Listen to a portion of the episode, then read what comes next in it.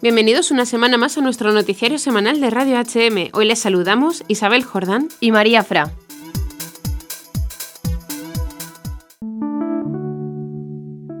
Este 8 de diciembre la Iglesia Universal ha engrosado su martirologio con dos nuevos nombres, Esther Paniagua Alonso y Caridad Álvarez Martín, religiosas de las Agustinas misioneras y mártires asesinadas en Argelia por un grupo islámico en la década de los 90. La ceremonia de beatificación ha tenido lugar este sábado 8 de diciembre, Día de la Inmaculada, a las 13.30 horas en Orán, Argelia, y fue presidida por el arzobispo Angelo Becciu, prefecto de la Congregación para la Causa de los Santos, en nombre del Santo Padre. Ambas fueron asesinadas a quemarropa cuando iban a la iglesia el 23 de octubre de 1994, justamente el día del Domun, jornada que celebra la vida misionera. La hermana María Jesús Rodríguez, provincial de las comunidades en Argelia en aquel momento y testigo del martirio de estas dos religiosas, ha explicado que todos los extranjeros y especialmente los religiosos estaban amenazados de muerte. Viajó precisamente a Argelia para acompañar a las hermanas en un proceso de discernimiento para que libremente decidieran si querían dejar el país o quedarse en él. Todas decidieron voluntariamente quedarse en Argelia. Relata que el discernimiento se basó en dos preguntas. ¿Qué quiere Dios de nosotras? ¿Qué necesidades tiene el pueblo argelino? En este discernimiento que quedó por escrito, María Jesús recordaba lo que Caridad dejó escrito. Estoy abierta y obediente a lo que Dios quiera de mí, a lo que vean mis superiores. María estuvo abierta al querer de Dios, quizá le costó. Deseo estar en esa actitud ante Dios en los momentos actuales. Estas eran las que las personas a las que atendía la llamaban ángel, decía poco antes de morir sabiendo del peligro al que se exponía, nadie puede quitarnos la vida, porque nosotras ya la hemos entregado. No nos pasará nada porque estamos en las manos de Dios y, si nos pasara algo, seguimos estando en sus manos. Relata que, el día de su martirio, aquel 23 de octubre, decidimos ir a misa y seguimos las instrucciones de la embajada de no ir en grupos, sino solo de dos en dos. Esther y Caridad salieron primero y diez minutos después salimos Lourdes Migueles y yo. En la calle escuchamos unos disparos y los vecinos nos decían, Hermanas, volved a casa. A los pocos minutos vimos a Esther y Caridad en un charco de sangre, a punto de fallecer. En esos momentos me acordé del discernimiento que habíamos hecho hacía solo unos días. Asumimos que aquello que firmamos tenía un precio. Esta religiosa no olvida ni un detalle de aquel día. Lo viví con mucho dolor, angustia y muchas preguntas. Actuaba como una autómata y aquella tarde en la embajada, creyendo que estaba sola, grité, muerte inútil. Un oficial de la embajada me oyó y me dijo, ¿qué ha dicho Sor? Muerte inútil, contesté. Pero entonces él me dijo que le habían enseñado que la muerte de un cristiano nunca es inútil. Esto me hizo centrarme y ver que aquella muerte era fecunda. Javier Jiménez Ugarte, embajador español en Argelia en aquel momento y gran apoyo de las religiosas, ha manifestado que en aquellas circunstancias España dio una lección en Argelia, porque fue de las pocas embajadas que no cerraron.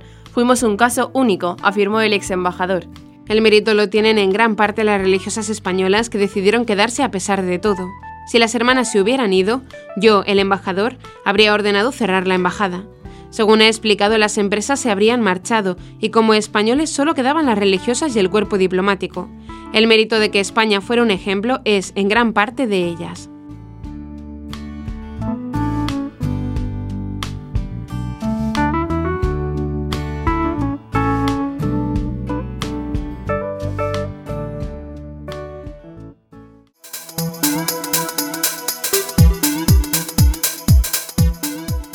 Comienza el noticiario. Comenzaremos con las noticias de interés internacional. Pakistán. Ordenados siete sacerdotes franciscanos en Pakistán. Colombia, en la víspera de la Inmaculada, vela por los jóvenes de la JMJ Panamá. China. Fieles celebran misa en plena calle al lado de templo clausurado por la dictadura. Reino Unido. Obispo decreta el año diocesano de la santidad para su iglesia local.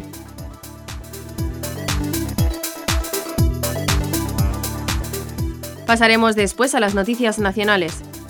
A la venta el DVD con la película completa de la hermana Claire. Alicante celebrará jubileo de la Santa Faz recordando el milagro de la lágrima.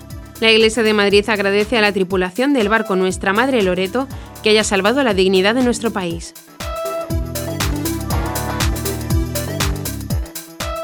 Y por último, comentaremos algunas de las noticias más destacadas de la Santa Sede. Calendario de las celebraciones presididas por el Papa en diciembre y enero. Mártires de Algeria. Las persecuciones no son una realidad del pasado. Catequesis del Papa. Pidamos al Señor, enséñanos a rezar.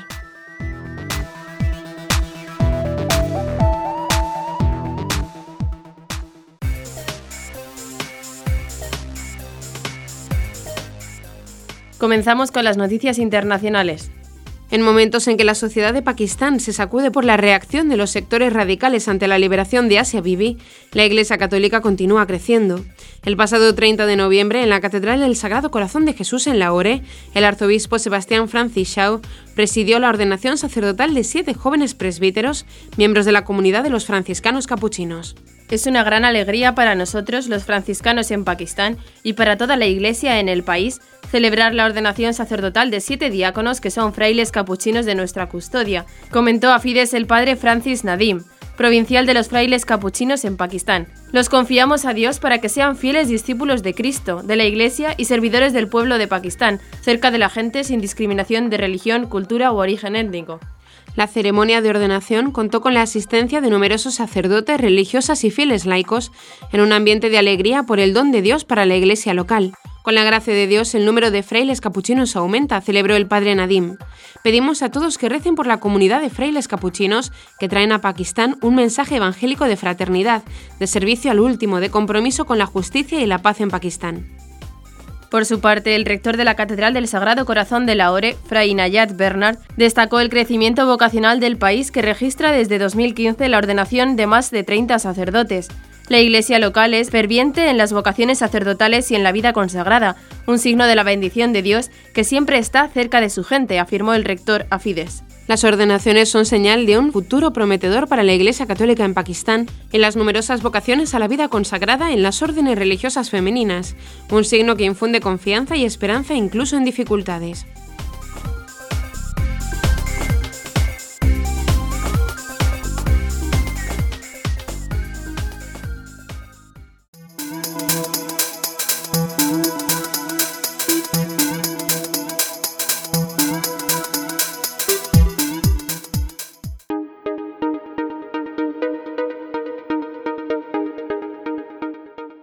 Este 7 de diciembre, víspera de la fiesta de la Inmaculada Concepción, cuando en Colombia se celebra la Noche de las Velitas, la Iglesia del país latinoamericano, desde la sección de juventud del Departamento del Estado Laical de la Conferencia Episcopal de Colombia, invitó a encender una vela y orar por los jóvenes y voluntarios que participarán el próximo enero en la Jornada Mundial de la Juventud Panamá 2019. Iluminemos el camino de la delegación colombiana a la Jornada Mundial de la Juventud 2019. Este 7 de diciembre encendamos una vela por los peregrinos y voluntarios que se encontrarán con el Papa en Panamá, dijo en un videomensaje dado por los jóvenes con el cual se convocaba a la iniciativa de oración. Es la oportunidad para hacer memoria del pasado, tener valentía en el presente y ser esperanza para el futuro. Pidamos a la Santísima Virgen María que nos acompañe y guíe en este peregrinar. De la mano de Nuestra Señora, rumbo a Panamá, invitaron. He aquí la sierva del Señor, hágase en mí según tu palabra tomado del Evangelio de Lucas, es el lema que congregará a miles de jóvenes de todo el mundo durante la JMJ Panamá 2019. Por esta razón, de la mano de la Virgen, dijeron, se está convocando a las jurisdicciones eclesiales, parroquias, laicos en general, a elevar una plegaria a la Madre de Dios por los jóvenes que se encontrarán con el Papa en Panamá en una fiesta tan especial para los colombianos como es la Noche de las Velitas. La Noche de las Velitas tiene su origen con la fiesta de la Inmaculada Concepción, que se celebra el 8 de diciembre desde que el Papa Pío IX, a través de la bula Inefabilis Deus del 8 de diciembre de 1854, proclamó que María fue concebida sin mancha de pecado. Declaramos, pronunciamos y definimos que la doctrina que sostiene que la Santísima Virgen María, en el primer instante de su concepción, fue por singular gracia y privilegio de Dios omnipotente en previsión de los méritos de Cristo Jesús, Salvador del género humano, preservada inmune de toda mancha de culpa original, ha sido revelada por Dios, por tanto, debe ser firme y constantemente creída por todos los fieles. En Colombia, tal acontecimiento se celebra desde la víspera de la solemnidad, es decir, en la noche del 7 de diciembre, en la mayoría de los hogares se encienden velas y faroles evocando la luz que brilla con la concepción de María Santísima.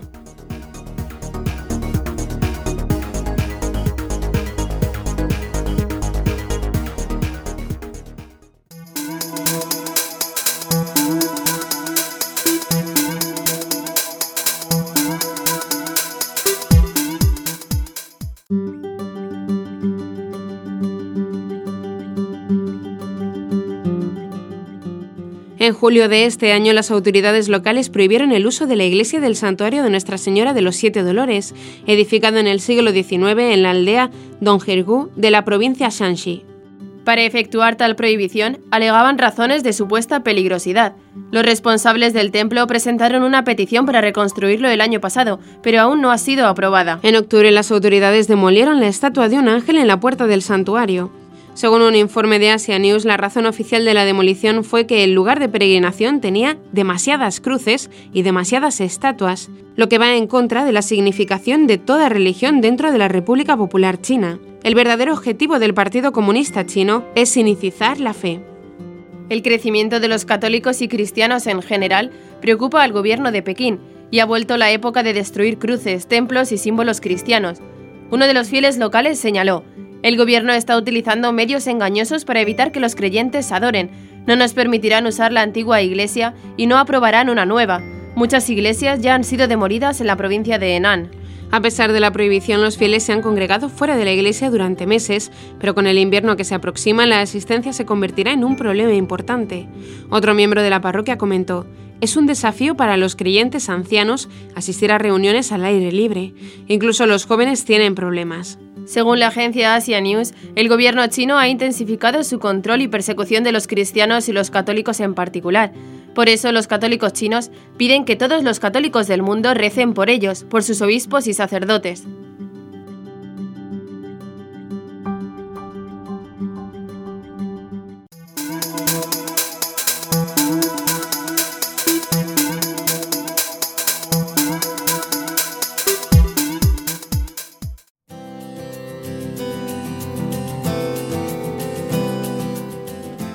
En una carta pastoral publicada el primer domingo de Adviento, Monseñor Mark Davis, obispo de Sherbury, Inglaterra, ha dispuesto que el año 2019 sea el año diocesano de la santidad para llamar la atención sobre el énfasis del Concilio Vaticano II en la vocación universal a la santidad.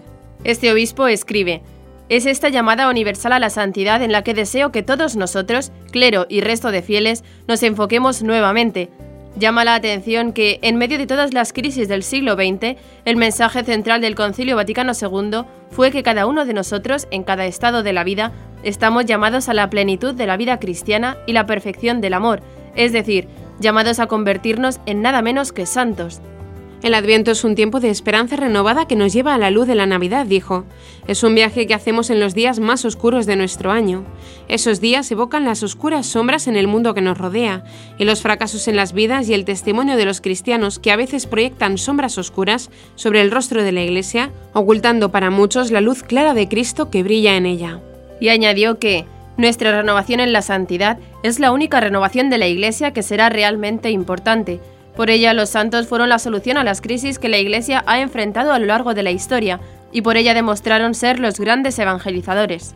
El obispo indicó que hoy, en medio de las oscuras sombras del escándalo y el desafío de una nueva evangelización de las sociedades occidentales, es urgente recordar este objetivo de toda vida cristiana, ya que es en los santos donde se encuentra el verdadero rostro de la Iglesia que brilla hacia afuera.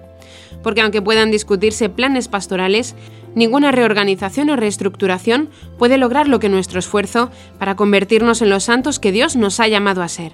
Tanto nuestra vocación cristiana como el objetivo final de toda vida humana es llegar a ser, al final, un santo, dijo Monseñor, recordando que Cristo nos dijo que esto es lo único que importa. El obispo pidió a todos sus fieles recordar que todo lo necesario para crecer en santidad se encuentra en la Iglesia, que es santa aunque compuesta de pecadores. En la oración diaria, la confesión frecuente y sobre todo en la Sagrada Eucaristía, recibimos los medios divinos, la gracia para alcanzar esta meta, recordó.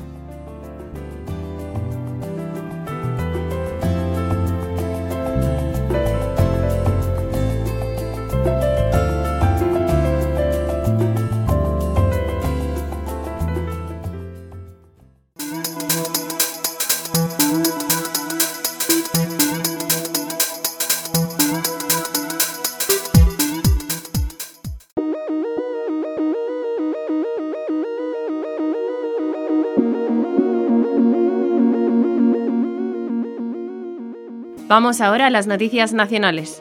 El pasado 16 de abril de 2018, en el aniversario del fallecimiento de la hermana Claire Crockett, sierva del hogar de la madre, en el terremoto que Ecuador sufrió hace dos años, HM Televisión estrenaba O Todo o Nada, hermana Claire Crockett. Este documental narra la vida de la hermana Claire a través del testimonio de más de 80 personas que trataron con ella en diversas etapas y situaciones de su vida. Desde sus primeros años en la atormentada Irlanda del Norte, sus sueños de llegar a ser una gran actriz de renombre mundial, sus primeros éxitos profesionales, hasta su conversión a los 17 años tras esa experiencia ante la cruz el Viernes Santo del año 2000, que la llevó a exclamar, Él murió por mí, me ama, ¿por qué nadie me ha dicho eso antes? Y tras eso la difícil elección entre dos mundos que la llevó a entregarse completamente a Jesucristo en las siervas del hogar de la Madre. A lo largo de estos meses, muchos miles de personas en todo el mundo han visto el documental en español, inglés e italiano, y con la hermana Claire han llorado y han reído, han rezado y han cantado, pero sobre todo se han preguntado, Señor, ¿te estoy dando todo lo que quieres que te dé? El 14 de noviembre de 2018, día en que la hermana Claire hubiera cumplido 36 años, se publicaron en YouTube las versiones española e inglesa de O todo o nada, la vida de la hermana Claire Crockett, y ya está a la venta el DVD. Este ofrece un extra de contenidos en versión española e inglesa que permiten conocer en más profundidad a la hermana Claire, con nuevos testimonios hasta ahora inéditos. La versión reducida permite dar a conocer la vida y testimonio de la hermana Claire en situaciones donde no sea posible ver el documental completo, como puede ser en proyecciones dentro del horario escolar de un centro de estudios o la catequesis de una parroquia o un evento que no pueda prolongarse para que el testimonio de entrega y radicalidad evangélica con el que vivió la hermana Claire siga comunicando a las almas los deseos en los que ella ardía. En menos de un mes, el vídeo en YouTube ha superado las 400.000 visualizaciones en español e inglés, Eukamami lanza la oferta por 17 euros del DVD O Todo o Nada, más el libro Y yo, ¿puedo ir al cielo? Biografía de Catalina Navarrete, fallecida también en el terremoto junto a la hermana Claire. El DVD se puede adquirir a través del link de la web de la Fundación Eukamami HM Televisión, www.eukamami.org.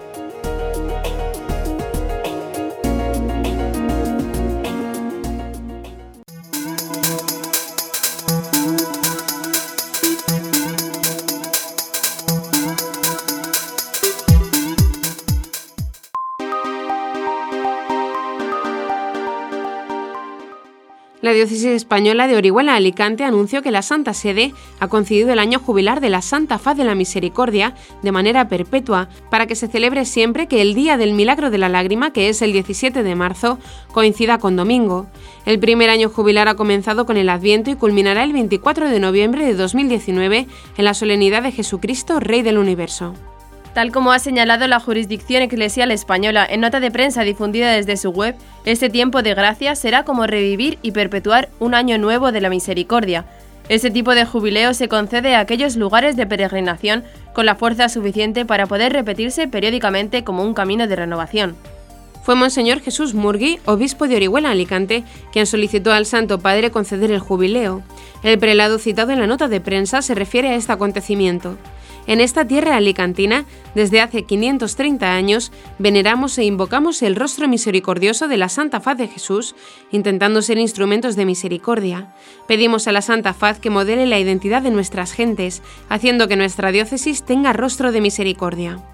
Vivamos y llevemos a todos la alegría de la misericordia, mostrando al mundo el verdadero rostro de Jesús, añade el prelado. De esta manera, el monasterio de la Santa Faz de Alicante se suma a otros lugares de peregrinación donde se celebran jubileos de manera perpetua, entre ellos Roma, Jerusalén, Santiago de Compostela, Caravaca y Ávila, con la reciente concesión del año jubilar teresiano cada vez que la fiesta de Santa Teresa de Jesús coincida con domingo. Epicentro del tiempo jubilar es el milagro de la lágrima que ocurrió con la reliquia de la Santa Faz que custodia el santuario en Alicante. El hecho ocurrió el 17 de marzo, un viernes del año 1489, cuando se realizaba una procesión con la Santa Faz de Jesucristo impresa en una tela, pidiendo a Dios el don de la lluvia. Cuando transcurría el desfile procesional se notó con gran asombro cómo el ojo derecho del lienzo brotaba en lágrimas. Con el paso de los años se edificó en el lugar una pequeña iglesia para custodiar la tela sagrada, convirtiéndose con los siglos en un importante santuario y lugar de peregrinación en España. Miles de peregrinos llegan al santuario para venerar a Jesús en su rostro misericordioso. La venerada imagen de la Santa Fa llegó a Alicante de manos del padre Pedro Mena, a quien en Roma le obsequiaron con el lienzo del rostro de Cristo. De acuerdo con la tradición, esta tela con el rostro impreso de Jesús salvó a Venecia de la peste.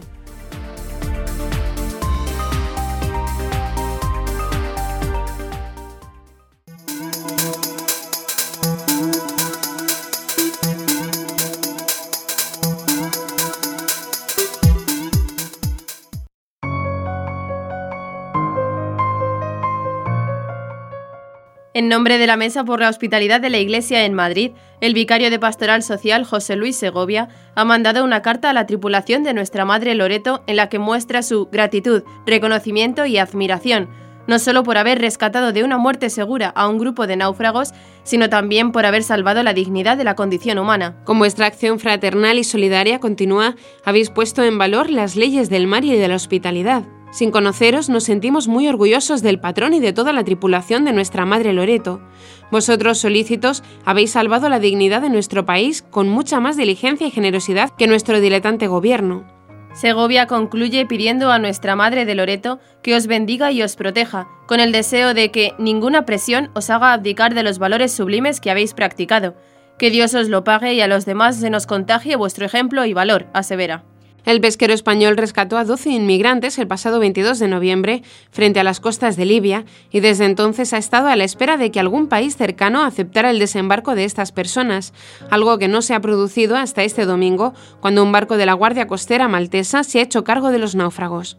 Según los inmigrantes, viajaban en una pequeña embarcación cuando fueron localizados por una patrullera libia, algunos de ellos se tiraron al agua y fueron rescatados por el pesquero español, que hasta ahora no había encontrado un puerto en el que recalar. Uno de ellos fue evacuado de urgencia el pasado 30 de noviembre a Malta al presentar un grave cuadro de debilidad y deshidratación después de navegar durante unos 10 días.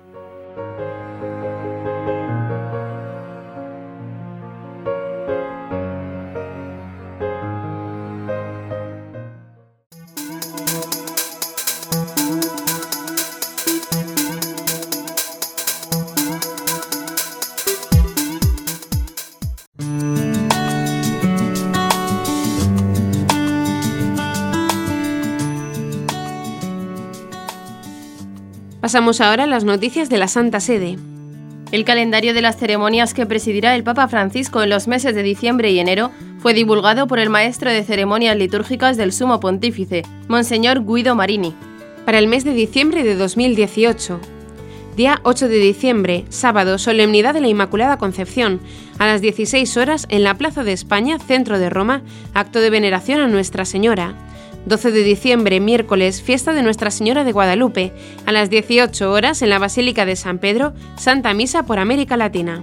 24 de diciembre, lunes, solemnidad de la Natividad del Señor, a las 21.30 horas en la Basílica de San Pedro, Misa del Gallo.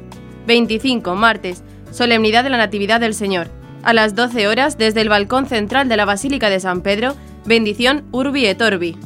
31, lunes, solemnidad de la Santa Madre de Dios, a las 17 horas en la Basílica Vaticana, primeras vísperas y el Te Deum en acción de gracias por el año que termina. Enero de 2019. Día 1, martes, solemnidad de la Santa Madre de Dios y Día Mundial de la Paz, a las 10 horas en la Basílica Vaticana, Santa Misa. Día 6, domingo, solemnidad de la Epifanía del Señor, a las 10 horas en la Basílica Vaticana, Santa Misa. Día 13, domingo, después de la Epifanía, fiesta del bautismo del Señor, a las 9.30 horas en la Capilla Sixtina, Santa Misa con bautismo de algunos niños. Días del 23 al 28 de enero, viaje apostólico a Panamá.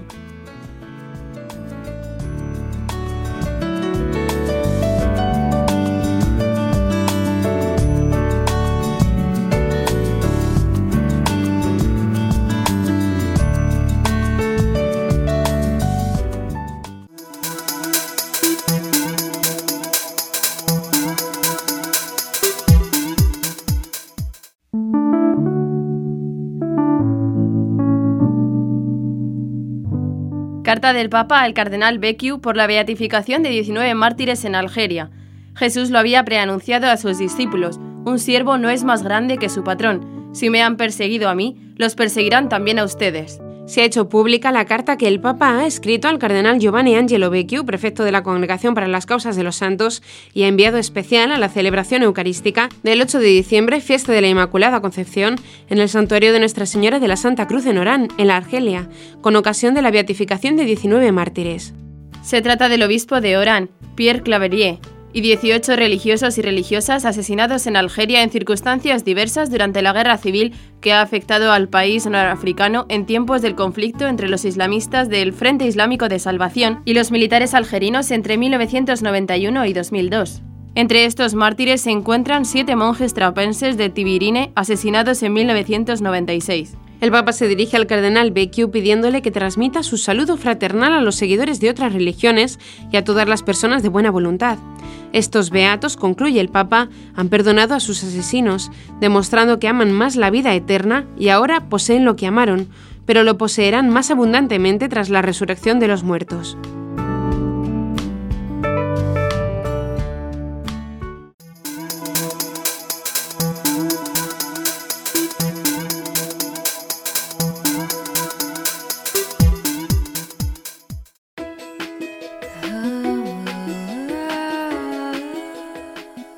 Una voz se elevó en el aula Pablo VI hacia el Padre. Señor, enséñanos a orar.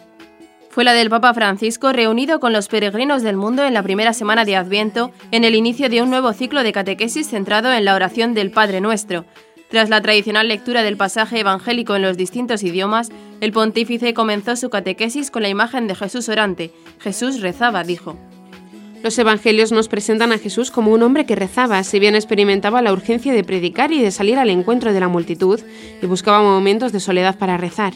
En la conclusión de la catequesis, el Santo Padre saludó en modo particular a los redactores de la sección polaca de la Radio Vaticana, que en estos días festeja el 80 aniversario de su fundación. Les agradezco su servicio al Papa y a la Iglesia, les dijo. Mientras que al saludar a los fieles de lengua española les animó a pedir a Dios como hicieron los discípulos. Señor, enséñanos a rezar, para que nuestra oración no sea ni rutinaria ni egoísta, sino encarnada en nuestra vida y que sea agradable a nuestro Padre del Cielo.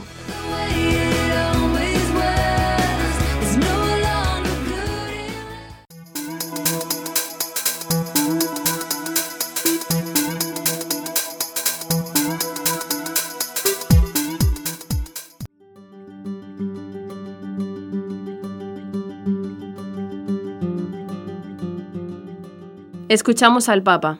Queridos hermanos y hermanas, iniciamos hoy un nuevo ciclo de catequesis centradas en el Padre Nuestro.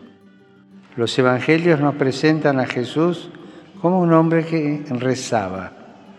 Si bien experimentaba la urgencia de predicar y de salir al encuentro de la multitud, buscaba momentos de soledad para rezar.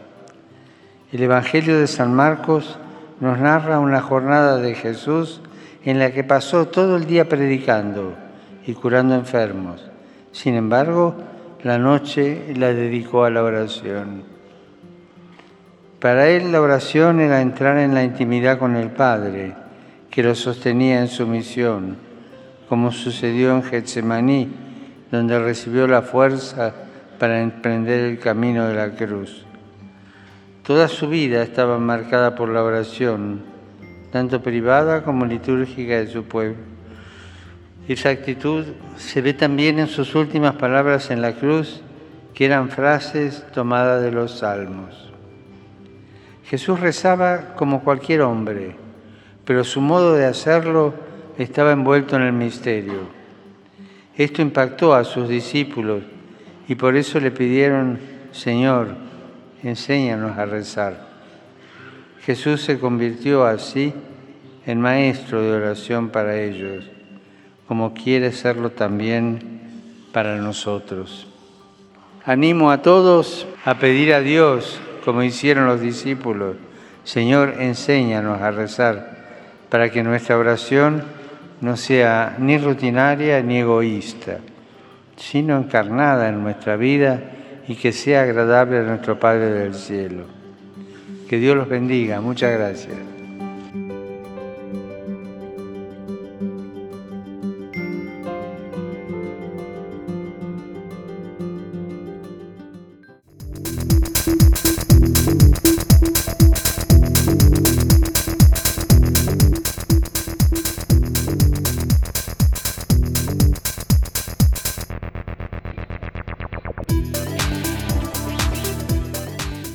Y hasta aquí nuestro informativo semanal, esperamos que haya sido de su agrado. Recuerden que pueden seguir escuchándonos siguiendo el resto de nuestra programación en directo a través de la web www.radiohm.net. En ella podrán encontrar también distintos podcasts con los informativos anteriores y otros audios que también pueden ser de su interés. Seguiremos estos días informando de las noticias de la Iglesia y del mundo a través de nuestros breves espacios informativos que les ofrecemos todos los días cada media hora aquí en Radio HM 88.9 FM y HM Televisión. Ayer, hoy y siempre, la verdad. Gracias por habernos acompañado. Les han informado Isabel Jordán y María Fra. Hasta la próxima semana.